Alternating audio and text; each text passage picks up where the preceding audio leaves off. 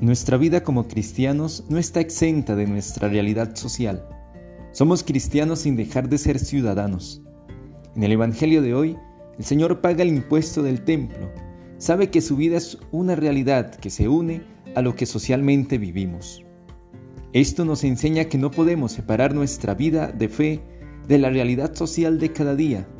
Esto significa que no podemos ser cristianos solo en el templo, cristianos en la intimidad de la oración, cristianos que olvidemos nuestro compromiso social. Somos, por el contrario, portadores de una gran alegría, de una noticia única que puede dar sentido a la existencia. Nuestra fe nos debe impulsar a ser mejores cristianos ahí donde nos encontremos, demostrar siempre la cercanía y la ternura del Señor. Celebramos hoy en la iglesia a Santa Teresa Benedicta de la Cruz, conocida como Edith Stein, la mártir carmelita, filósofa judía convertida al cristianismo y quien entregó su vida en los campos de concentración nazi.